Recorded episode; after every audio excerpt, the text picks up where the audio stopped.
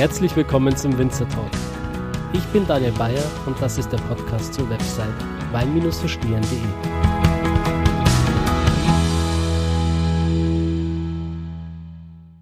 Ich bin heute in der Kellerei Girlan und habe zwei spannende Interviewgäste bei mir, die ich jetzt begrüßen darf. Ähm, ich würde sagen, ihr stellt euch am besten gleich mal selbst vor. Hallo, guten Morgen. Mein Name ist Gerhard Kofler. Ich bin der Kellermeister der Kellerei Girlan. Guten Morgen auch von meiner Seite. Mein Name ist Marc Fitscher und ich kümmere mich hier in der Kellerei Girlan um Vertrieb und Marketing. Jawohl, also herzlich willkommen, ihr beide. Ähm, ich freue mich ganz herzlich, heute eine Kellerei wieder mit dabei zu haben. Ähm, das ist mir ganz wichtig verschiedene Arten von Weingütern hier im Podcast ähm, mit aufzunehmen und äh, den Leuten vorzustellen, sei es jetzt ein konventioneller Betrieb, bio oder biodynamisch oder auch eine Genossenschaft. Ähm, die Weinwelt ist riesengroß, das Angebot ist riesengroß und deshalb lohnt sich auf jeden Fall hier auch ähm, einen genaueren Blick ähm, hinter die Kulissen zu werfen. Gerhard, du bist der Kellermeister in der Kellerei. Ja, wie bist du denn hierher gekommen? Wie hat es dich nach Girland verschlagen? Ja, das war eigentlich nicht ganz schwierig, weil ich stamme aus Girland, komme aus Girland, habe dann meine Erfahrungen außerhalb gemacht und seit 2005 bin ich wieder heimgekehrt. Äh, für mich war das immer so ein kleiner Kindestraum, weil ich schon als kleines Kind sehr interessiert war. Wir haben zu Hause auch Landwirtschaft und demzufolge bin ich mit dem Fahrrad als kleines Kind immer hierher gefahren im Herbst bei der Traubenannahme und habe den Leuten zugeschaut, wie sie ihre Trauben abgeliefert haben und das hat mich immer begeistert. Äh, war aber nicht von vornherein vorgesehen, dass ich Kellermeister wurde. Das hat sich irgendwie so ergeben. Und zwar meine erste Erfahrung machte ich bei unserem Nachbarbetrieb bei der Kellerei Schreck-Bichel. Und dann ist irgendwie die Passion zum Wein entstanden und dadurch äh, hat sich das dann entwickelt. Seit 1998 war ich dann Kellermeister bei Kellerei in Alsmargreit und seit 2005, wie gesagt, eben hier bei Kellerei Girlan. Und du hast gesagt, du warst im Ausland auch unterwegs. Was hast du dir alles angeschaut? Nein, im Ausland, ich war immer in Italien auf dem Weg. In Italien? In Italien, ja. Aber dann querbeet? Im Piemont vor allem, ja. Im Piemont. Ja. Was war dein größtes Learning im Piemont? Meine interessanteste Erfahrung war eben beim sogenannten Wein, Bau- und Weinberater beim Studio Enosis und Donato Lanati, wo ich sehr viel Erfahrung mitnehmen konnte hinsichtlich Verkostungstechnik, hinsichtlich Analytik, aber auch wie gestalte ich äh, Weine im großstiligen Format, das heißt von der qualitativen Seite her das Maximale eben aus diesem Traum, aus diesen Parzellen herauszuholen. Mhm. Und wie war der Werdegang bei dir, Marc? Also mein Werdegang war ein bisschen ein anderer. Ich bin jetzt relativ frisch in der Kellerei Gierland, bin jetzt seit eineinhalb Jahren hier tätig. Vorher habe ich nach Südtirol, nach meiner Ausbildung in Südtirol, hat es mich nach Wien verschlagen, war noch in Österreich an der Universität für Bodenkultur, habe dort Studien durchlaufen, ähm, Weinbau, Energie, Weinwirtschaft, auch Agrarwissenschaften studiert und bin anschließend dann in die USA zu einem Wirtschaftsstudium. Ähm, hat es mich dahin verschlagen und jetzt eben, als ich dann eben mit dem Oscar, also mit unserem Geschäftsführer Oscar Lorandi und dann auch äh, mit dem Gerhard äh, in Kontakt getreten bin und dieses Angebot eigentlich hier erhalten habe, hat es mich eigentlich sofort wieder zurück nach Südtirol verschlagen, weil ein gewisses Maß an, an Südtirol-Liebe, sage ich mal, ist, ich glaube, bei uns allen, allen enthalten. Wo genau warst du da in Amerika? In Amerika war ich an der University of Illinois, also in Illinois, südlich von Chicago, ja. weit und breit keine Rewe, aber wie gesagt, es war halt eher ein Wirtschaftsstudium ähm, mit Schwerpunkt ähm, ähm, Landwirtschaft. Ah, in Illinois war ich letztes Jahr auch drei Monate. Okay. Ja. Also Chicago, Land, das volle Programm, Arlington ja. Heights da. Ähm, Schaumburg, die ganzen Gegenden kennst du bestimmt. Oder? Ja, sicher, sicher. Also ich war da im Süden, in, im Süden umringt von tausenden Hektar von Maisfeldern. Also ja, Mais wird da groß geschrieben und Craft ja, Beer auch, oder? Ganz genau, ganz genau. Trinkst du gern Craft Beer, oder? Mal weniger eigentlich.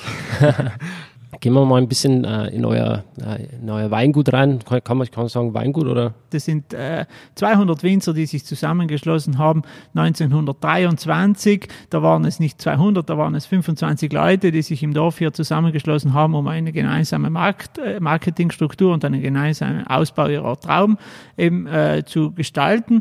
Äh, das Schöne daran war, dass es nicht ein neuer Betrieb aufgebaut und erstellt wurde, wie es eigentlich sonst so üblich war bei den Genossenschaften, sondern es wurde ein bestehender Weinhof angekauft, wo bereits seit Jahrhunderten Wein produziert wurde und dieser wurde dann ausgebaut und eben dann umfunktioniert zu diesem äh, Kellereibetrieb. Hm. Also mit 25 Weinbauern hat quasi alles begonnen. Genau, mit 25 hat alles begonnen. Das hat sich dann stark nach dem Zweiten Weltkrieg äh, nach oben entwickelt. Äh, die Leute sind, wie, wie gesagt, es sind heute circa 200 Leute, aufgeteilt auf 220 Hektar Weinbaufläche. Der größte Teil ist hier in Girland. Äh, Girland ist eines der größten äh, Weinbauflächen, die wir in Südtirol finden. Die Gemeinde Eppern hat circa 1000 Hektar an Weinbaufläche und davon und Girland ist ja ein Teil der Gemeinde Eppern und Girland, die Fraktion Girland hat deren 500. Das heißt, das ist schon von den 5500 Hektar, die wir in Südtirol vorfinden, haben wir 500 in unserem Dorf hier. Hm. Was sind eure drei wichtigsten Rebsorten? Es sind vier. Es ist Weißburgunder, Sauvignon, Vernatsch und Blauburgunder. Okay. Lagreinig? Überhaupt nicht für unseren Betrieb unbedeutend, da wir eben auf einer Hügellage mitten im Überetsch sind. Wir, unser Betrieb steht auf 450 Meter Höhe. Die Weinbaulagen gehen zwischen 400 und 550 Meter Höhenlage. In dieser Höhenlage ist es für ein Lagrein zu kühl. Die Böden sind zu wüchsig. Wir haben eine starke Abkühlung am Abend, wo wir eben dann eben diese große äh, Temperaturunterschiede haben, dass der Lagrein dann eigentlich überhaupt nicht mag. Er liebt die Wärme, er braucht die Wärme, um zur Vollreife zu gelangen. Lagrein ist eine Sorte, die sehr viel Säure, sehr viel Struktur, sehr viel Farbe mitbringt, viel, viele Gerbstoffe. Und wenn wir diese großen äh, Temperaturschwankungen äh, haben, die, die die Nacht vor allem, dann, dann gelangen wir nicht zur Vollreife. Und deshalb ist es für uns eben für Weißwein, für Natsch und Pinot Noir einfach geeigneter. Hm. Gerade durch diese großen Temperaturunterschiede, glaube ich, kann sich die Säure auch schön entwickeln, oder? Ja, nicht nur die Säure, aber vor allem auch die Fruchtigkeit, das natürlich in direkten Zusammenhang mit der, mit der Säure steht und demzufolge eben, glaube ich, auch die Böden, die nicht unbedeutend sind. Wir sind ja hier, in, das ganze Überetsch ist ja in der letzten Eiszeit entstanden. Das ist eine Moränenschuttablagerung und wir finden hier ein Sammelsurium von den gesamten Gesteins, äh, Typen, die wir in Südtirol in den gesamten Tälern vorfinden. Bis zum Alpenhauptkamm herunter hat sich das alles heruntergeschwemmt und das beweist einfach, wenn wir hier im Boden äh, eine Grube aufmachen, dann finden wir wirklich sehr, sehr viele verschiedene Steine. Der Hauptanteil äh, unseres Gesteinstyps ist der Porphyr, dieser rote Porphyrgestein, das ein Vulkanverwitterungsboden ist. Und dann finden wir natürlich vom nahen Mendelgebirge, das ja an unserer orografisch rechten Seite sich befindet, den Kalkgestein. Das ist eben Muschelkalkablagerung. Und demzufolge, aber sind immer alles runde Steine. Das heißt, es gibt eigentlich keine runden Steine, die vom, vom, vom Originalstein abfallen. Das sind immer eckkantige Steine. Die werden dann durch Eis und Wasser so lange äh, angeschwemmt, bis sie dann rund sind und wir haben hier alles angeschwemmte Böden und das macht es dann sehr vielfältig und sehr interessant und dann braucht man sehr viel Erfahrung, damit man weiß, an welchem Hügel welcher Gesteinstyp dann auch steht. Mhm. Also ich gehe jetzt mal davon aus, dass die rote Farbe vom Porphyr, habe ich richtig ausgesprochen? Richtig, ja. Äh, vom Eisengehalt herkommt, oder? Genau, genau. Das ist ein eisenhaltiges Gestein, was äh, sehr interessant für, für die Weine ist, weil die Weine natürlich äh, viel Gerbstoff enthalten, dafür aber eine große Langlebigkeit mit sich bringen. Hm. Und der Kalkboden ist wahrscheinlich dann für die Burgundersorten prädestiniert, oder? Genau, es ist aber nicht, dass man reine Kalkböden und reine eisenhaltige Böden haben, es ist ein Sammelsurium, ein Mischgestein, das, was es dann eben auch interessant macht. Hm. Was, was, tut ihr, um euren, beziehungsweise die, die Weinbauern, um den Boden schön fruchtbar zu halten? Ja, wir versuchen da schon sehr viel. Wir sind zwar äh, ein relativ großer Betrieb. Äh, wir stehen da sehr, sehr eng in Kontakt mit unseren Winzern. Wir haben jetzt keinen Agronom in unserem Betrieb, weil ich äh, der Meinung bin, dass ich das selber machen muss, weil ich eben auch aus der Landwirtschaft komme und da relativ viel Erfahrung mitbringe. Und da haben wir schon sehr viele Zusammenkünfte, sehr viele Sitzungen, wo wir auch Leute von außerhalb holen. Und gerade Bodenbearbeitung ist ein sehr, sehr großes Thema in den letzten Jahren für uns geworden, äh, weil wir halt gesehen haben, dass das irgendwie das das, das äh, Herz unseres, unseres Betriebes ist der Boden. Ohne einen fruchtbaren, guten Boden kommen wir nicht weiter. Und da arbeiten wir jetzt vor allem mit sehr vielen äh, Einsaaten, mit Bodenbearbeitung, Bodenöffnungen, versuchen die Bewässerungen so tief wie möglich zu halten. Das heißt, wir sind imstande, in unseren Toplagen ohne Bewässerung auszukommen, nur mit Bodenoffenheit, mit Bodenbearbeitung und dem diesen Einsaaten, die wir dann auch gezielt je nach Bodentyp und Sorte auswählen und demzufolge versuchen eben dort äh, Schritte zu machen, die äh, sehr erfolgreich sind. Ist es schwierig, alle 200 ähm, Weinbauern irgendwie unter einen Hut zu bringen, da so einen gemeinsamen Konsens zu finden?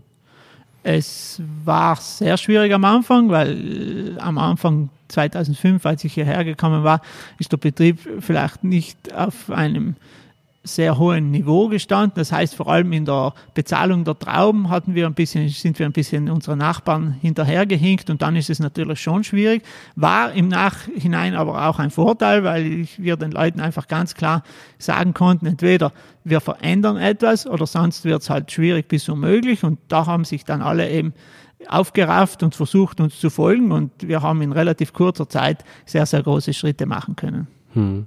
Gab es dann trotzdem Widerstände oder Hindernisse, wo die noch in Erinnerung geblieben sind? Ja, natürlich werden Sachen hinterfragt und es gibt bei 200 Leuten immer einen Anteil an schwarzen Schafen, sagen wir mal so. Aber äh, ich muss sagen, ich bin sehr positiv überrascht, wie, wie, die, wie die Leute unseren Direktiven folgen und das zeigen dann auch die Ergebnisse in der Flasche einfach. Hast du vielleicht trotzdem ein konkretes Beispiel, wo der in den Sinn kommt?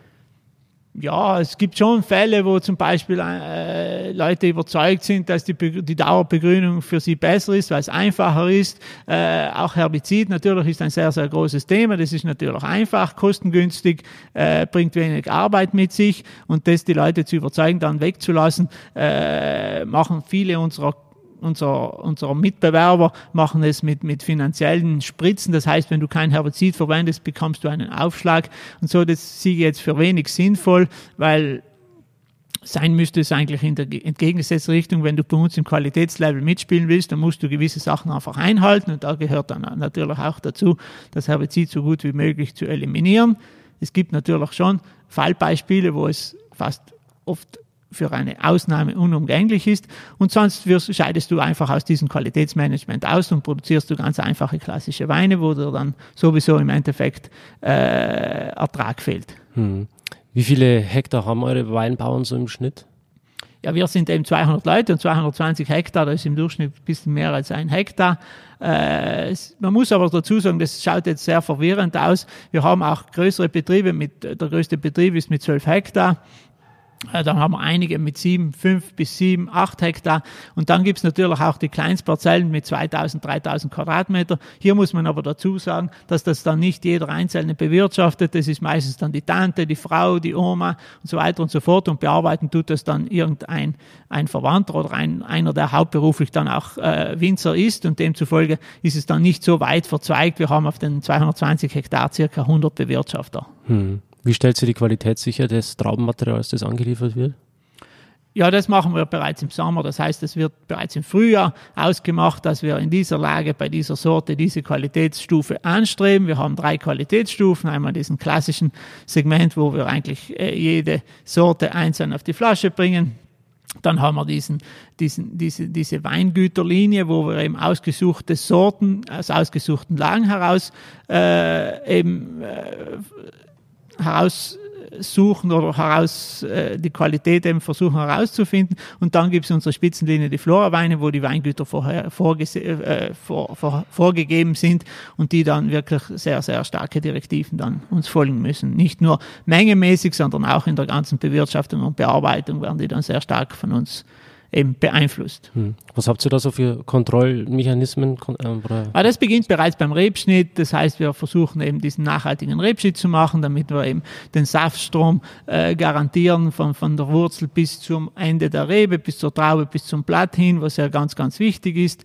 Dann geht's weiter beim, beim Entblättern, beim äh, sogenannten Schabigen, das heißt äh, Triebe entfernen, wo wir eben sehr wenig Triebe am Stock belassen, damit eben diese Triebe, die bleiben dann sehr fruchtbar und sehr äh, gut wachsen können, entblättern eben nur in der, auf der Seite, wo vormittags eine Sonneneinstrahlung ist, am Nachmittag dann versuchen wir es so gut wie möglich abgedeckt zu lassen, weil wir ja auf der Alpen-Südseite sind und demzufolge den letzten Jahren immer mehr äh, auch einen gewissen äh, unter Sonneneinstrahlung auch leiden können bei dieser großen Hitze, die teilweise stattfindet.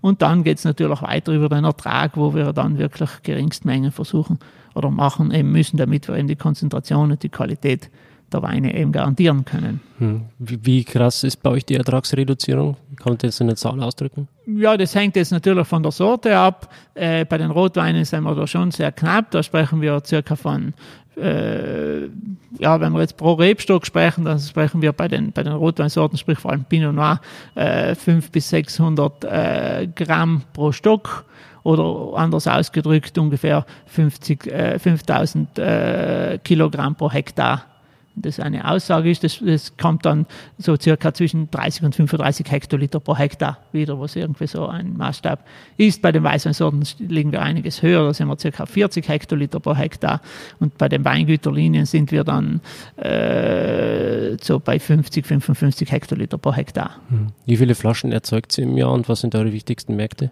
Äh, wir erzeugen im Jahr circa 1,7 Millionen Flaschen Wichtigster Markt ist natürlich der heimische Markt, da sprechen wir vor allem die Provinz Südtirol an. Wir haben ja zum Glück einen sehr äh, gut gedeihten und wohltuenden Tourismus, der uns natürlich sehr viel auch Weinkonsum beschert. Äh, der, der nächstwichtigste Markt ist der national italienische Markt und im Export dann sind äh, vor allem die europäischen Länder, allen voran Deutschland, äh, das wichtigste Exportland. Mhm. Ja, ihr habt auch einige Weine vorbereitet. Ich glaube, dein Mund ist jetzt schon ganz trocken vom vielen Reden. Ähm, ich glaube, wir probieren mal was, oder? Lieben gerne. Wir haben vier Weine vorbereitet. Wie gesagt, unsere vier Hauptsorten. Einmal erste, den ersten Wein, den wir jetzt probieren, ist der Weißburgunder oder Pinot Blanc Blatt und Riegel. Äh, das ist ein Wein aus der mittleren Qualitätsstufe. Hier haben wir eben, wie der Name bereits sagt, Riegel das bedeutet bei uns äh, Parzelle. Das heißt, wir haben hier die besten Parzellen für diese Sorte ausgesucht, die sich auf verschiedenen Lagen dann auch bewegen und äh, versuchen do, äh, dort eben eine Selektion von, diesen, von, diesen, äh, Sort, von dieser Sorte eben zu machen, damit wir eben äh, hier das gesamte Gebiet unseres, Einz unseres Einzugsgebietes irgendwie widerspiegeln können. Äh, das sind alles Anlagen, die mindestens 15 Jahre alt sind. Die Erträge bewegen sich hier zwischen 50 und 55 Hektoliter pro Hektar eben. Wir versuchen die Trauben wirklich äh, physiologisch reif in den Keller zu bringen, das eigentlich kein großes Problem darstellt. Wir müssen einfach nur Geduld haben und eben den richtigen Zeitpunkt dann wählen. Von der äh, Traubenannahme her haben wir 2010 alles neu umgestaltet. Da sind wir sehr modern. Das heißt, wir, äh, es läuft alles unter das Gravitätsprinzip. Das heißt, die Trauben fallen von oben nach unten, werden dort verarbeitet und in dieser Qualitätsstufe werden dann ganze Trauben auf die Presse gegeben und die dann sehr schonend und sanft abgepresst. Der abgepresste Most wird dann absitzen lassen äh, über 18 bis 24 Stunden und danach wird der Most aufgeteilt. Das heißt, ein Teil, circa 40 Prozent, bleibt im Stahltank, damit die Frische und die Knackigkeit erhalten bleibt des Weines. Und 60 Prozent geht in große Holzfässer. Wir sprechen Holzfässer zwischen 5000 und 7000 Litern, wo wir dann die Vergärung und teilweise auch einen Säureabbau machen. Und dort bleiben die Weine dann circa acht Monate auf der Hefe gelagert, damit wir eben diese Cremigkeit, die Fülle, die Kraft und auch den Gerbstoff vom Holzfass nutzen können, damit wir dann auch eine gewisse Langlebigkeit beim Wein haben. Mhm. Im Mai des darauffolgenden Jahres wird der Wein dann auf die Flasche gefüllt und im Juni, Juli kommt er dann in den Verkauf oder zum Genuss der Leute. Welche Philosophie habt ihr bei der Ernte? Ja, wir sind meistens die Letzten, die ernten, weil wir eben sehr gute Nerven haben und eben die Leute dann auch nicht lesen lassen, wann sie wollen. Das wird dann sehr, sehr streng vorgegeben. Wir sind dann sehr stark in den Weingütern draußen, kontrollieren das alles. Da geht es nicht so sehr um Fäulnis oder wie weit und was kann ich machen. Da geht es einfach darum, äh, vollreifes Traummaterial in den Keller zu bringen. Das kann man analytisch zwar machen und das interessiert mich eigentlich weniger. Für mich ist es einfach wichtig, die Trauben, die Beeren, die muss man probieren, die muss man kosten und äh, wie schon gesagt, der Bohr für Bohr Boden, der bringt schon einiges an Gerbstoff mit und wenn, wenn ich eine gewisse Reife erreiche, dann mildert sich dieser Gerbstoff auch in der Beere und sobald ich das merke, ist der, ist der, sind die Trauben bereit zu ernten. Hm. Geht es da händisch oder maschinell vor bei der Ernte? Es gibt nur händische Ernte. Das ist, schon ist kein anderes Thema. Ja, ja super. Wir haben ja 200 Leute mit 400 Händen, da geht das relativ schnell und das ist der große Vorteil von, uns, von unserer Art des Betriebes, dass wir da sehr flexibel sind. Wir können wirklich bis, bis ans Maximum gehen, weil wir müssen ja nicht planen, 200 Hektar mit, mit einer Truppe von Winzern oder Erntehelfern zu, zu ernten. Das ist dann eine sehr große Truppe und da sind wir sehr schlagkräftig und sehr schnell. Wenn wir wissen, dass am Samstag zu regnen kommt, dann müssen wir nicht schon am Montag mit der Lese beginnen, sondern warten bis Donnerstag oder Freitag und dann holen wir sehr, sehr große Flächen und sehr, sehr große äh, Volumen in kürzester Zeit herein. Und das macht es dann, glaube ich, aus. Und das ist der große Vorteil von einem so gestalteten Betrieb. Wenn ich eine Einzelfirma bin, dann muss ich das natürlich planen, kann das Risiko nicht auf mich nehmen, alles auf den letzten Moment zu lassen, weil es einfach nicht machbar ist vom zeitlichen her. Jawohl, dann probieren wir mal den Wein, hätte ich gesagt. Zum Wohl. Ja, zum Wohl, zum Wohl. Ja, hier haben wir jetzt Jahrgang 2018. 2018 war für uns ein sehr, sehr schöner Jahrgang, ein reichhaltiger Jahrgang. Wir hatten da äh, einen schönen Ertrag in den Anlagen draußen, aber trotzdem eine wunderbare Reife, sehr viel Frucht, sehr viel Frische mit dabei, weil der September dann eher kühl war und damit haben wir eine schöne äh, Säure erhalten können, sehr viel frische Frucht. Der Wein präsentiert sich jetzt noch sehr jung, haben diese typischen äh, Weißburgundernoten, die nicht unbedingt vom grünen Apfel her reichen, sondern schon mehr von reiferen Birnen, Ananas, Ananasnoten und die leichten Hauch vom Ausfall von Holzbau, von der Hefe, die das leicht Rauchige mitbringen. Und im Mund, wenn wir den Wein dann in den Mund nehmen, dann haben wir halt eine schöne Saftigkeit, eine gewisse Cremigkeit und eine mittlere Länge, was diesen Wein dann äh, auszeichnet und was vor allem der Vorteil von dieser Sorte Weißburgunder ist, ich sage da ganz ehrlich, mein Herz schlägt da schon sehr für Weißburgunder. Wir haben eine Saftigkeit und eine, eine Salzigkeit im Wein drinnen, der ihn einfach leicht trinkbar macht und ihn sehr gut anpassungsfähig macht zu verschiedensten Speisen. Mhm. Jetzt habe ich mal eine Frage an Marc wieder. Dir mal eine kleine Pause gönnen. Ja. Marc, ähm, vielleicht eine Frage in Richtung Vertrieb jetzt. Ähm, beziehungsweise Marketing. Äh, welche Rolle spielt für euch das ganze Thema Social Media? Gut, jetzt Social Media ist bei uns ein Thema, das eben erst vor relativ kurzer Zeit aufgegriffen wurde. Wir arbeiten da jetzt nicht äh, im großen Stil mit Agenturen oder so zusammen, sondern versuchen es schon authentisch zu halten. Ich kümmere mich da auch selbst drum, ähm, versuche ein bisschen Social Media, ein bisschen einfach den Blick hinter die Kulissen einfach zu geben. Es ist ein, ein Thema, das einfach sehr viele Leute, sage ich mal, in, in, mit wenigen Geldmitteln ähm, die Möglichkeit gibt, eben den Betrieb kennenzulernen, auch ein bisschen hinter die Kulissen zu sehen. Vor allem jetzt während der Ernte, während der interessanten Zeit versuche ich, das schon immer ein bisschen aufzunehmen, was die Männer da im Keller leisten und und von dem her, glaube ich, kommt es ganz gut an und wir haben da auch sehr viel, sehr viel Feedback und mich freut es dann eben, wenn, wenn du, Daniel, herkommst und, und dir auch unseren Betrieb anschaust, beziehungsweise dein, deine Umfrage machst und da Kellerei Gierland ein, ein zwei Mal aufscheint, nicht? Das, das freut mich natürlich sehr und das hilft uns natürlich, glaube ich, auch in dieser Hinsicht ein bisschen zu wachsen. Genau. Ihr seid ja explizit von meiner Community damals empfohlen worden auf Instagram. Ja, genau, das habe ich gesehen, hat mich hat uns natürlich auch sehr gefreut. Ja, das mache ich immer öfters, dass wenn ich äh, in eine Weinbauregion fahre, dass ich nicht selbst schaue, wo könnte ich jetzt hinfahren, sondern ich frage dann einfach die Community, weil das sind alles äh, Leute, denen ich vertraue. Mhm. Und wenn eine Empfehlung kommt von der Community, dann kann ich da wirklich blind reingehen und sagen, ja, das passt. und dann schaue ich mir das an. Ah, super, also das freut uns natürlich sehr. Genau. Ähm, ist es gerade bei eurer Größe dann schwierig, sich authentisch auf Instagram zu präsentieren? Wie gehst du da vor? Mal grundsätzlich ist es so, dass wir natürlich ähm, keine Familie, keine Einzelfamilie, keinen äh, Einzelfamilie da in den, in den Mittelpunkt stellen und dauernd Familienfotos natürlich da posten.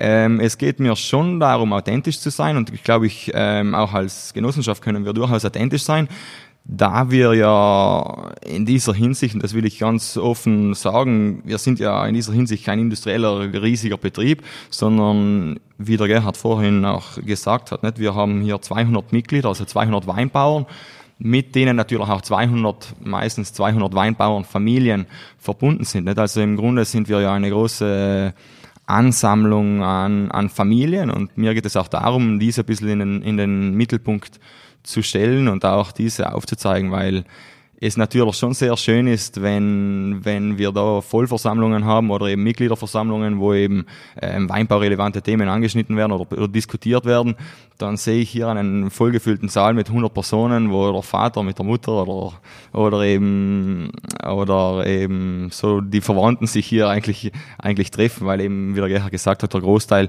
unserer Mitglieder kommt ja aus Gierland. Gierland hat 1500 Einwohner.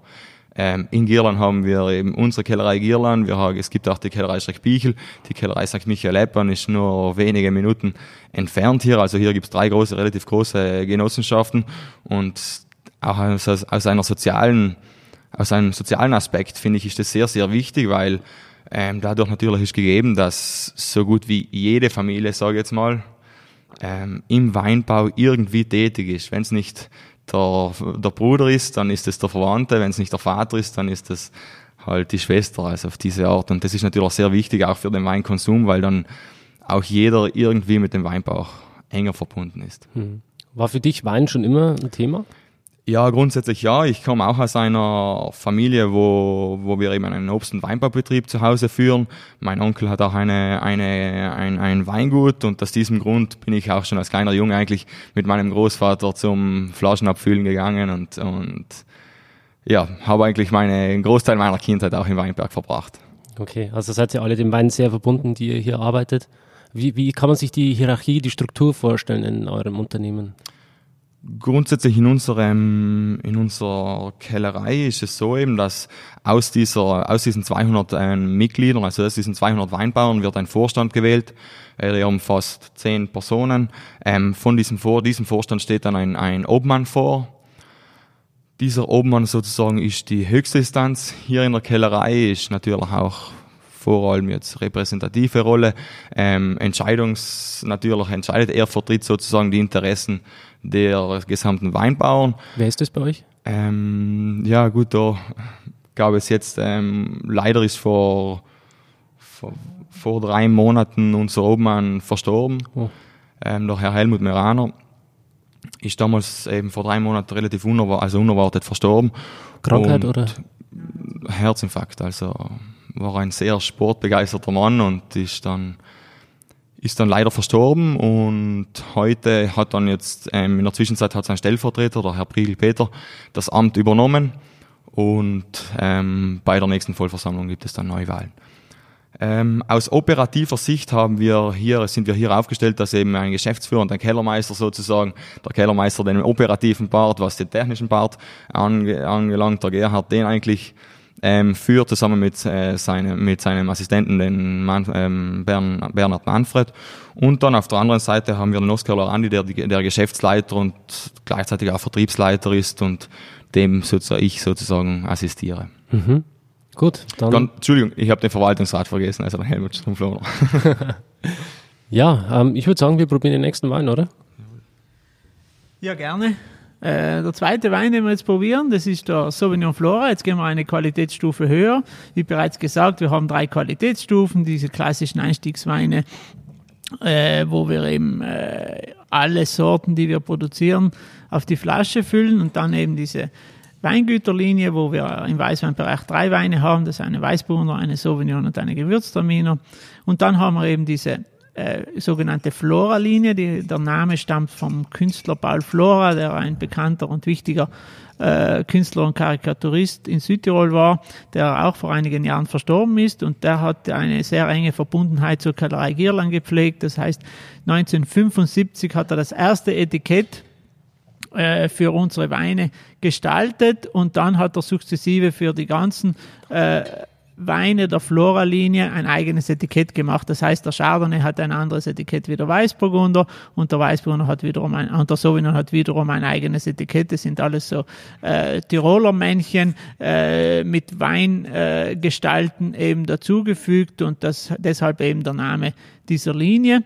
Jetzt zum Sauvignon selbst. Äh, der Sauvignon stammt aus drei Einzellagen. Einmal hier in Girland, wo wir eben diesen Porphyrboden haben mit eben Lehmanteil, wo wir eben sehr viel Kraft und sehr viel Volumen in den Wein mit hineinbringen. Dann eine andere Lage ist Montikel, die liegt auf 500 Meter Höhe. Dort haben wir einen sehr großen Lehmanteil im Boden mit drin, der sehr viel äh, Frische und Saftigkeit mitbringt. Und dann der dritte Teil ist auf Eppernberg beim Mendelgebirge. Dort haben wir eben ein etwas kühleres Klima, weil es eben die Lage direkt am Berg ist. Das heißt, wir haben einen relativ frühen Sonnenuntergang, äh, noch kühlere Winde am Abend, die, den, die die Temperatur dann noch stärker schwanken lassen. Und der Kalkanteil, äh, eben dieser Kalkgestein, sehr viel Frische, Saftigkeit, diese Zitruselemente mitbringt. Diese drei Lagen werden separat äh, vinifiziert und ausgebaut, da sie nicht im selben Moment reifen. Und dann nach äh, circa zehn Monaten äh, auf der Hefelagerung kann, werden sie dann assembliert und auf die Flasche gefüllt. Der Wein bleibt dann weitere sechs Monate auf der Flasche gelagert, bevor er dann äh, verkostet und verkauft werden kann. Das ist jetzt, äh, glaube ich, nicht dieser, dieser grüne Sauvignon-Typ, das heißt dieser, dieser, dieser schreiende, der sehr intensiv riechende Sauvignon nach, nach äh, äh, Brennnessel oder so weiter. Wir haben hier sehr viel reifere Aromen durch die geringen Erträge. Wir sprechen hier auch von circa äh, 40 Hektoliter pro Hektar Ertrag. Äh, haben wir sehr reifes Traubenmaterial, gewollt reifes Traubenmaterial, damit wir auch einen tollen Essensbegleiter hier mitbringen. Wir haben hier sehr intensive Aromen, die aber in die Reife gehen. Das geht mehr ins Holunder, so in leichte Cassisnoten, das dann sehr typisch ist für unser Gebiet hier. Und im Mund haben wir dann eben auch sehr viel Kraft, sehr viel Volumen, natürlich viel Säure. Der Sauvignon ist ja eine Sorte, die die Säure sehr gut halten kann, das dann die Frische erlaubt. Und das ist ein Wein, der sehr, sehr großes Lagerungspotenzial hat aufgrund seiner Struktur. Und das, was ich in der Nase rieche, widerspiegelt sich im Gaumen sehr stark. Ich würde sagen, es ist im Gaumen fast intensiver als in der Nase. Und das spricht halt von Top-Traubenqualität, dass ich dann auch auf die Länge hin hält irgendwie. Hm. Du hast gerade die Reifefähigkeit angesprochen. Habt ihr eine gewisse Jahrgangstiefe äh, euch weggelegt, wo man immer wieder nachverkosten kann, vielleicht auch der Gast, wenn er mal vorbeikommt? Äh, wir haben da schon ein, ein Archivlager äh, uns aufgebaut. Äh, was wir dann zurücklegen für Verkostungen und so weiter und teilweise das dann auch zum Verkauf anbieten. Natürlich nicht jeden Jahrgang, das ist dann gestaffelt je nach äh, Periode und Zeit, aber da gibt es schon auch einige ältere Jahrgänge, die man dann bei uns kaufen kann. So, jetzt gibt es was für die Rotweinfraktion. Genau, jetzt geht es weiter zum Rotwein und der nächste Wein, der jetzt verkostet wird, ich glaube, da haben wir die größte Geschichte zu erzählen. Das ist jetzt ein Vernatschwein, äh, sagen wir mal so, dieser bekannte Wein als Zechwein, wie er früher gekannt wurde. Wenn wir jetzt zurückgehen in den 80er Jahren, dann haben wir 80 Prozent unserer Weinbaufläche mit dieser Sorte äh, bepflanzt gehabt. Heute haben wir es noch äh, knapp 20 Prozent. Das heißt, da hat sich schon sehr viel getan, weil einfach äh, dort nicht immer alles richtig gemacht wurde, das muss man sagen. Es wurde, ist, der Fanatsch ist naturgemäß ein Massenträger, das heißt, wir können große Massen ernten und die Qualität, wenn man große Massen erntet, ist natürlich äh, dann auch vorhersehbar, dass das nicht immer das Beste und das Schönste ist, was man dann eben auf die Flasche bringt. Die Ausnahme schafft sicherlich dieses Etikett, wie bereits vorhin gesagt, 1975 hat Balflora das erste Etikett für die Kellerei Gierland kreiert und das war genau bei diesem Wein hier. Hier haben wir die Lage Gschleier, die liegt äh, nördlich vom Dorf, ist eine der wenigen nach Süden ausgerichteten Lagen, das heißt eine der wärmeren Lagen, die wir in Gierland vorfinden. Und hier haben wir das Glück, einen sehr, sehr alten Rebbestand ha zu haben. Wir haben hier alles Reben, die zwischen 85 und 100 Jahre alt sind und das bedeutet natürlich naturgemäß schon kleinere Trauben, niedrige Erträge und eben das Alter der Reben beeinflusst natürlich die, die, die, die die Langlebigkeit und vor allem auch die Tiefe des Weines. Das Besondere äh, von diesem Wein ist jenes, dass wir wirklich bei der Lese äh, versuchen, nur die schönsten, kleinsten und wirklich reifesten Trauben äh, für diesen Wein herzunehmen. Da werden drei Lesedurchgänge gemacht und nur das schönste Material kommt in Frage äh, für dieses Etikett. Danach äh, wird der Wein äh, nicht wie ein Vernatsch ausgebaut. Bei uns muss ein Vernatsch normalerweise relativ schnell konsumbereit sein. Das heißt kurze Maisestandzeiten, äh, schneller Säureabbau und dann eben äh, so Februar, März muss der Wein dann schon auf die Flasche gefüllt werden, damit er dann trinkbereit ist. Der darf keine großen Gerbstoffe haben, muss weich sein, muss samtig sein und eben äh, schnell genießbar. Hier machen wir das genaue Gegenteil. Das heißt, wir verarbeiten das wie einen großen Rotwein, machen lange Maisestandzeiten bis zu drei Wochen gehen dann sofort ins Holzfass, äh, machen dort den Säureabbau und bleiben dann circa zwölf Monate im Holzfass lagern, bevor wir den Wein dann auf die Flasche füllen. Das heißt, Jahrgang 2018 lagert jetzt noch bis September im Holzfass, dann wird er dann herausgenommen und dann auf die Flasche gefüllt und bleibt weitere fünf Monate in der Flasche gelagert, bevor er dann verkauft wird. Das heißt, wir sind mit diesem Wein immer ein Jahr äh, hinter den anderen im Verzug. Äh, braucht es aber mindestens, weil durch diese Art von Ausbau und durch den speziellen Boden, die wir in dieser Lage Schleier vorfinden, haben wir eine Intensität an Gerbstoffen und, und äh, Farbstoffen eben mit dabei, die nicht typisch sind für diese Sorte. Aber ich kann Ihnen sagen, wenn wir zurückgehen, und hier muss ich sagen, hatten meine Vorgänger wirklich äh, sehr, sehr große Arbeit geleistet. Hier haben wir Weine zurück bis zum Jahrgang 1976 und ich kann Ihnen garantieren, 1976 ist eines einer der schönsten Weine, die wir noch äh, genießen und trinken können. Das beste Beispiel, 19, äh, mit dem Jahrgang 2015 haben wir das 40-Jahre-Jubiläum gefeiert mit circa 80 Journalisten und Fachleuten hier genau in diesem Ort, wo wir jetzt sitzen.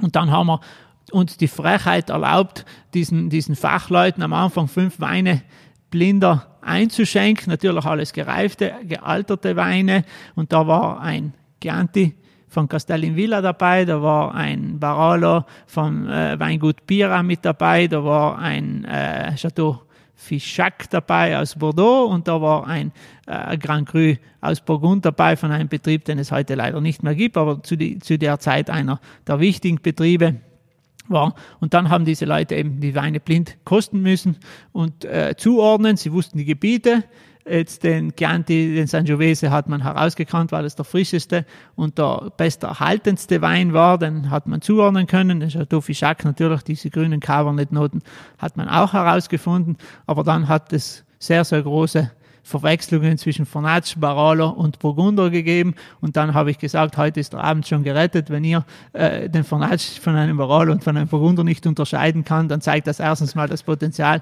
dieser Lage, dieses Gebietes, dieser Sorte und vor allem dann auch, äh, welche Lagerfähigkeit und welches Potenzial wir da ähm, mitbringen können. Das ist sehr deutlich dann auf jeden Fall. es war eine sehr schöne Geschichte. Ne? Cool. Ja. Jetzt verkosten wir diesen Wein. Wie gesagt, es ist jetzt nicht der typische Fanatsch. Wir haben auch eine Holznote mit dabei, weil der Wein ja zehn Monate im großen Holzfass lagert, äh, was ihn natürlich prägt. Aber trotzdem diese frischen Aromen, und da sprechen wir jetzt nicht unbedingt vom Mandel oder so, wie, wie teilweise Fanatsch gekennzeichnet wird. Ich glaube, wir haben hier so Weichselkirschnoten, gewisse Waldfrüchte mit dabei, die ihn schon sehr typisch und sehr interessant machen. Und im Mund finden wir dann sehr viel Kraft, äh, viel Gerbstoff und trotzdem eben einen samtigen Abgang, weil die Säure relativ tief ist. Wir haben haben hier keine großen Säurespiel. Vernatz ist keine Sorte, die viel Säure mit sich bringt, aber eben sehr viel Eleganz und sehr viel Feinheit. Der Wein präsentiert sich noch sehr jung. Wir haben hier Jahrgang 2017 im Glas und das ist sicherlich ein Wein, der noch circa vier bis fünf Jahre braucht, um zum vollen Trinkgenuss zu gelangen. Hm. Ja, der braucht auf jeden Fall noch ein bisschen Zeit. Also hat auf jeden Fall die nötige Struktur auch am Gaumen. Ähm ich glaube schon, es ist ein leichter Wein mit sehr viel äh, Nachhall und sehr viel Hintergrundqualitäten, äh, die dann einfach äh, Zeit brauchen, um sich voll zu entwickeln. Total, ja. Und das macht es, glaube ich, schon spannend, weil äh, keiner oder ganz wenig Leute sich von dieser Sorte so etwas erwarten. Und das ist dann schon irgendwie das ist hochinteressant, so ja. ein, ein, ein, so, so ein kleines Aushängeschild für unseren Betrieb. Mhm. Das macht halt den Unterschied dann schon aus, vor allem im Trinkkonsum. Langfristig glaube ich, dass die Eleganz gewinnen wird. Mhm. Ja, apropos Eleganz, äh, Pinot Noir, das nächste Stichwort. Okay. Ich glaube, da ist dann die Eleganz richtig Programm, oder? Ja, natürlich. Äh, Pinot Noir äh, hat sich in den letzten Jahren schon so ein bisschen als unser Hauptaugenmerk heraus äh, identifiziert. Wir haben das Glück, eben sehr großes Lagenpotenzial für diese Sorte zu haben und glaube ich, haben wir auch in den letzten Jahren so das Rezept gefunden, wie Pinot Noir in Südtirol ausgebaut werden soll. Und vor allem dieses Etikett, was wir jetzt probieren, der Pinot Noir Tratmann, äh, hat sich in den letzten Jahren schon, sagen wir so, als irgendwie Vorzeigewein für unseren Betrieb und für allgemein Pinot Noir in Südtirol so ein bisschen herausgemausert. Und das ist mittlerweile einer der wichtigsten Weine für uns und für, die, für den Betrieb und auch für uns als repräsentative Figur. Wie alt sind die Reben vom Pinot Noir jetzt im Schnitt? Ja, vom Pinot Noir sind die Reben im Schnitt so knappe 20 Jahre alt. Man muss dazu sagen, äh, Pinot Noir gab es, gibt es schon seit über 100 Jahren in Südtirol. Äh, bis Ende der 80er Jahre wurde alles auf die sogenannte Berglerziehung äh, gestaltet. Das ist eigentlich nicht ideal für die Sorte. Sie ist also eine engbergige, kompakte Sorte und somit auch fäulnisgefährdet. Demzufolge auf der Pergola nicht so geeignet. Äh, die Umstellung auf Stopp. Ja. Pergola. Das haben wir jetzt das erste Mal im Podcast. Ich weiß, was es ist, aber vielleicht kannst du es trotzdem mal für die Deutschen kurz erklären. Ja, das ist das traditionelle Anbausystem, wie wir es in Südtirol oder eigentlich in ganz Norditalien finden. Das ist so, dass eigentlich die Rebe heraufgezogen wird und so nicht gerade herauf wie beim Drahtrahmen, sondern äh, bis circa 1,40 Meter gerade rauf und dann wird ein Dach gespannt, so wie ein Zelt, so wie Pergola, das kennt man ja auch äh, vom, vom Bau Fachjargon her, äh, dass praktisch so ein, eine Überdachung ist, die Trauben dann im Schatten reifen können, unter der Blattmasse äh, die Trauben herunterhängen, das ja von der Be Be Belichtung her teilweise ein Vorteil ist. Das Problem ist einfach dieses, dieses Dach darüber, äh, lasst halt wenig Luftzirkulation zu, die Bodenfeuchtigkeit, die dann aufsteigt. Und somit haben wir halt ein größeres Problem mit Fäulnis. Und äh, vor allem das größte Problem ist, dass wir eine geringe äh, Rebanzahl pro Hektar haben. Wenn wir bei der Guyot-Erziehung zwischen 6.500 und 7.000 Stöcke pro Hektar pflanzen können, dann ist es bei der Pergola maximal 3.500 und da haben wir dann eben eine viel zu große Pro-Stock-Belastung, um eben vernünftige Quali äh, Quantitäten ernten zu können und demzufolge ist es halt ein überholtes System, aber was halt die Geschichte von Südtirol schon sehr stark geprägt hat. Klammer zu. Weiter. Okay, weiter. Na, jetzt beim Pinot Noir eben, wie gesagt, da achten wir auch äh, sehr stark darauf, äh, auf Eleganz, nicht unbedingt Kraft und Volumen in den Wein hineinzubringen. Natürlich schon ein gewisses, eine gewisse Kraft muss im Wein vorhanden sein, damit er dann auch in der Langlebigkeit und dem ganzen Stand halt. Aber wichtig ist es für uns vor allem, saftige, elegante, fruchtige Weine zu erzielen. Und da sind wir imstande. Hier haben wir vor allem drei Lagen, die hervorkommen. Äh, Einmal ist es natürlich Girland mit diesem sauren Porphyrboden, wo wir eben sehr viel Kraft, sehr viel Gerbstoff, viel Farbstoff in den Wein hineinbekommen, das die Grundstruktur des Weines darstellt. Und dann haben wir zwei Gebiete im südlichen, äh, unter, im südlichen Südtirol, einmal Mazon, das ist ja so ein bisschen das Herzstück und das bekannteste Gebiet für die Sorte Pinot Noir in Südtirol, wo wir eben diesen Kalk, den lehmigen Kalkboden haben, der eigentlich der ideale Boden für die Sorte darstellt. Äh, es hat ein besonderes Mikroklima, weil wir dahinter eben diese steilen Felswände haben. Es liegt äh, eben auf der orografisch linken Seite in Südtirol, was nicht logisch ist, weil wir relativ späte Morgensonne erreichen. Normalerweise spricht man ja von Pinot Noir so, dass er sehr viel Morgensonne braucht und am Abend eigentlich weniger Sonne. Hier ist es umgekehrt. Wir haben eine relativ späte Morgensonneneinstrahlung und dann haben wir einen relativ langen Sonnen Sonnentag und am Abend äh, geht die Sonne dann weg. Und der große Vorteil von dieser Zone ist es dann, dass wir eben durch diese steilen Felswände darüber, sobald die Sonne weg ist, da kommt wirklich kühler, kalter Wind von oben runter und wir haben eine sehr, sehr starke Abkühlung und das macht es eigentlich aus, damit wir in Fruchtigkeit und Frische im Wein äh, erhalten bleibt, dass wir da eigentlich dann schon lange Sonnenstunden haben, aber eben sofort dann eine Abkühlung und diese kühle Zeit dann am Morgen hinausgezogen wird. Wenn wir in anderen Gebieten um 7 Uhr morgens einen Sonnenaufgang haben, da haben wir eine Animation erst um 9 Uhr zum Beispiel und demzufolge äh, haben wir dann trotzdem diese lange kühle Zeit, was dann eben die Fruchtigkeit und die Saftigkeit des Weines erhält. Hier haben wir das Glück, 8 Hektar äh, an Pinot Noir zu haben, wo wir eben vor allem Reservas produzieren und dort eben mit geringsten Erträgen dann schon sehr, sehr tolle und vernünftige Qualitäten erzeugen. Das nächste Gebiet ist dann äh, Pinzon, das liegt in der Gemeinde Montan, das liegt ganz in der Nähe von Mazzon, ist aber nach Süden ausgerichtet, äh, ein bisschen wärmer, haben wir nicht diese steilen Felswände dahinter und demzufolge ist das, dieser Teil, äh, bringt dann die, am meisten Kraft und am meisten Wärme mit. Wenn wir in Mazzon von Eleganz sprechen, dann haben wir im, im Pinzon eben mehr Kraft und Volumen eben mit dabei. Wo liegt der Wein preislich? Der Wein liegt für den Endverbraucher um die 30 33,50 sagt er. Ich bin nicht auf dem letzten Stand. Und die anderen? Vielleicht, äh, Marc, willst ja, du dazu was sagen? Grundsätzlich die Preisstruktur ist bei uns so gestaffelt, dass wir für den Endverbraucher im klassischen Bereich liegen wir zwischen 7 und 9 Euro. In dieser Mittellinie, wo wir eben den Platt und Riegel Pinot Bianco verkostet haben, ähm, liegen wir zwischen 10 und 15 Euro. Und dann bei den Selektionsweinen ähm, sind wir zwischen 15 eben und 35 Euro. Ähm, habt ihr einen Online-Shop? Online-Shop in der Winothek nicht, aber dann natürlich äh, verschiedene Online-Händler auch in Deutschland, die unsere Weine natürlich auch verkaufen. Ähm, kannst du vielleicht eine URL oder Website für die deutschen Zuhörer ähm, nennen? Ja, sicherlich. Also in Deutschland ähm, online vertreibt uns, also im, im, Süden Deutschlands beispielsweise Garibaldi. Dann haben wir auch Galperino, äh, die, wo wir unsere Weine erhältlich sind. Vipino auch. Ich glaube, das sind jetzt schon mal die drei der wichtigsten Online-Händler in Deutschland. Österreich? Österreich hingegen ist für uns Südtiroler leider ein bisschen ein schwierigerer Markt. Der österreichische Konsument ist ja ein bisschen patriotisch, gestimmt. Nicht? Ähm, es ist natürlich ein schwieriger Markt für uns.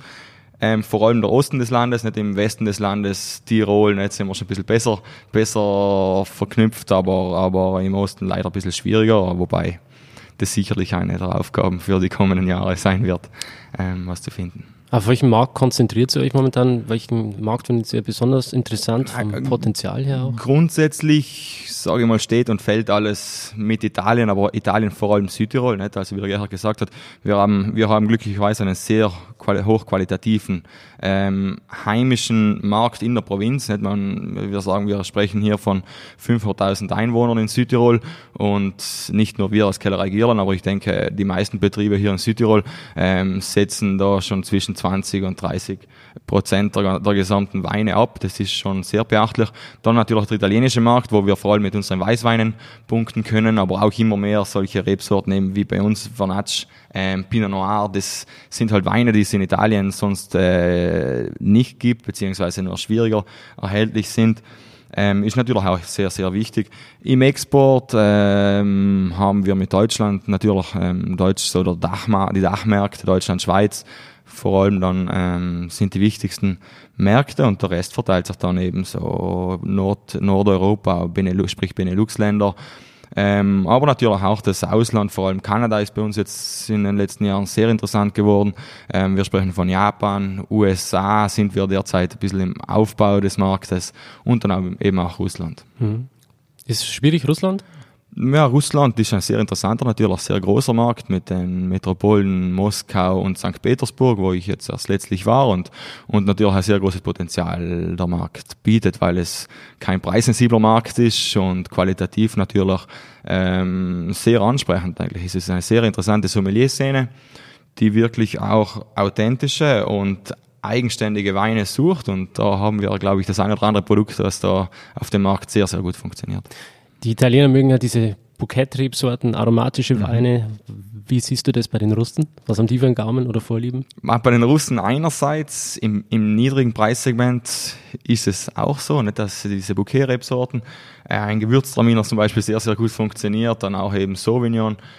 Aber dann eben im gehobenen Preissegment muss ich sagen, dass wir extrem gut arbeiten mit dem Tratman Pinot Noir Reserve, eben mit diesem letzten Wein, der eben, wie gesagt, bei knapp 35 Euro ab Hof liegt, ähm, was dann eben schon aussagekräftig ist. Oder eben auch ein Weißburgunder in der Selektionslinie, das Chardonnay in der Selektionslinie, schon, schon Weine sind, die eben, ähm, wo der Markt eben sehr gut reagiert. Hm. Jetzt stell dir mal vor, du hättest ein, so, eine riesig, so ein riesiges Werbeplakat, so ein großes Banner, mhm. das würde man auf der ganzen Welt sehen mhm. und du könntest da deine Message draufschreiben und zwar mit drei Worten, also drei Wörter. Das kann ein Satz sein oder einfach nur drei Stichworte. Welche wären das? Das ist eine gute Frage. Also ich würde sagen, authentisch. Ich würde sagen, mh, mm, einzigartig. Also sprich in der, in der, im Ausbau eben, da spreche ich eben ein Produkt wie den Schleier von Alte Reben an. Das ist ein Produkt, glaube ich, das, das nicht nur in Südtirol, aber auch denke ich, ähm, in anderen Weinbaugebieten seinesgleichen sucht. Nicht, weil es jetzt der beste Wein von allen ist, sondern einfach, weil es ein einzigartiger Wein ist, der nicht vom Nachbarn produziert wird, aber auch nicht äh, in anderen Regionen ist, weil es autochtone Rebsort ist, die eben durch diese besondere Lage, durch diese extrem alten Rebstöcke eine, eine Eigenheit eben, eben mit sich bringt. Und dann vielleicht Eleganz. Und Eleganz eben durch die Wahl unserer Leitrebsorten. Wir sprechen von Weißburgunder, Sauvignon, Chardonnay bei den Weißen und Vernatsch, Pinot Noir bei den Rotweinen. Super. Ähm, ich würde sagen, wir haben alle Weine probiert, können den Sack langsam zumachen. Gibt es noch zu erzählen hinsichtlich Pinot Noir. Wie er sicher mitbekommen hat, die, letzte, die letzten 20 Jahre hat sich in der Weinszene in Südtirol ja sehr, sehr viel getan. Ich sage, das hat sich total das Blatt gewendet. Äh, Südtirol war, sagen wir mal so, bis Anfang der 90er Jahre sicherlich nicht ein interessantes und begehrenswertes Weinbaugebiet. Und da hat es eben Vorreiterbetriebe gegeben, wie vor allem Lageder dann auch, die dann wirklich das Ruder herumgerissen haben und gesagt haben, wir müssen uns auf Qualität, Qualität konzentrieren konzentrieren, Sortenumstellungen machen und so weiter und so fort. Und das fruchtet jetzt so langsam. Und äh, der nächste große Schritt war der, der eigentlich seit sieben, acht Jahren oder fast zehn Jahren jetzt stattfindet, sondern hier haben wir jetzt diese Preis, diesen Preisrange, der so zwischen 30, 40 Euro geht, je nach Betrieb, 50 auch. Und dann haben wir uns eben einen nächsten Schritt gewagt, das uns eigentlich vor allem unsere Top-Gastronomie ans Herz gelegt hat. Sie hat gesagt, ihr müsst äh, noch einen Schritt mehr nach vorne machen, ihr müsst weitergehen, ihr müsst aus diesen Selektionen, die ihr habt, Herzstücke herausholen. Und äh, eben da noch mehr machen daraus. Und da habt dann eben, glaube ich, die Kellerei Terland, Kellerei St. Michael Eppan äh, und so weiter und so fort, hat es mit Weißweinen probiert, eben da noch einen Topwein, einen sogenannten Grand Cru Wein zu gestalten. Und wir haben es mit dem Jahrgang 2012 dann eben mit Pinot Noir probiert, weil das eben unsere Hauptsorte irgendwie darstellt. Und wir haben das, das Herzstück aus diesem äh, Tratmann aus diesem Wein herausgeholt. Das ist eine historische Lage die mit dem Namen Vigna Ganger in Mazon. Die ist 1,6 Hektar groß und wir verwenden ein Hektar von dieser Fläche, um eben dieses besondere Selektion zu machen. Wir sind da 2008 gestartet, um eben Versuche zu machen, wie man hier noch mehr äh, Kraft und Eleganz und eben noch mehr Potenzial dieser Sorte herauskennen kann. Und mit dem sehr, sehr guten Jahrgang 2012 haben wir uns dann gewagt, das auf die Flasche zu füllen. Äh, wir haben hier niedrigste Erträge. Die Anlage ist äh, mittlerweile 25 Jahre alt haben hier wirklich, äh, glaube ich, ein Filetstück äh, von den Lagen her. Und äh, ich muss sagen, das ist ein Wein, der uns sehr, sehr viel Freude beschert hat in den letzten Jahren. Das ist jetzt ein Wein, der dann preislich auch äh, ganz in einer anderen Sphäre äh, sich bewegt. Wir haben hier Erträge, die zwischen ja, 18 und 25 Hektoliter pro Hektar liegt wirklich burgundische Verhältnisse, äh, vollreifes Traummaterial, längerer Ausbau im Holzfass, alles im Barrikhaus gebaut. Und mittlerweile ist der Jahrgang 2015 auf dem Markt, was ein sehr, sehr großer äh, Jahrgang darstellt. Wir sind da auch sehr gut beschert mit, mit Prämierungen und Bepunktungen worden, weil wir hier wirklich auch, auch bei den jährlichen Präsentationen, weil so, so einen Wein präsentieren wir dann jährlich, wenn der Jahrgang auf den Markt kommt, dann immer wieder die Vergleiche mit Burgund, mit Deutschland, wo sie in letzter Zeit in der Badener Gegend sehr, sehr tolle äh, Sachen gemacht hat im Pinot-Bereich. Und da wir immer wieder diesen Vergleich äh, anstreben, damit die Leute auch sehen, welches Potenzial in Südtirol da auch liegt. Und wir zusammen mit dem Weingut Hofstetter eben zwei solche, sagen wir mal so, äh, super Pinot Noirs auf den Markt gebracht haben und diese Vigna äh, eben, wie gesagt, dann schon etwas Besonderes darstellt, wo wir keinen internationalen Vergleich scheuen müssen. Und hier sind wir natürlich, weil wir vorher vom Preis gesprochen haben, dann schon in einer anderen Sphäre. Das ist eine Flasche, die 130 Euro dann auch kostet. Aber wie gesagt, wir produzieren maximal zweieinhalb bis 3000 Flaschen pro Jahr. Rarität.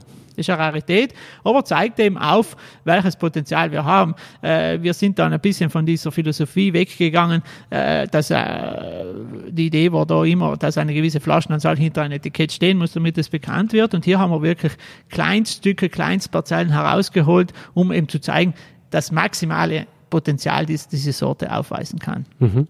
Und das wollte ich einfach noch sagen, weil es, glaube ich, schon ein großer Schritt in der Südtiroler Weinszene darstellt. Ja, das waren auf jeden Fall schöne Schlussworte. Ähm, Marc, hast du vielleicht noch abschließend für die Zuhörer ein paar Worte, die du ihnen gerne mitgeben würdest? Ja, grundsätzlich denke ich, dass für jetzt in dieser knappen Stunde, glaube ich, sehr viel gesagt wurde. Ähm, wir haben versucht, euch unseren Betrieb näher zu bringen.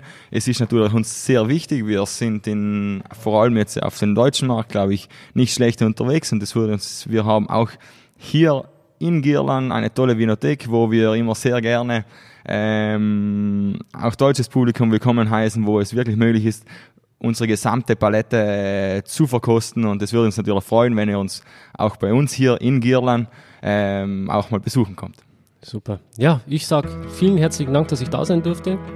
Sehr interessant, die Weine zu verkosten und eure Philosophie mir anzuhören. Und äh, ich würde sagen, bis zum nächsten Mal. Ciao. Super, ciao, danke.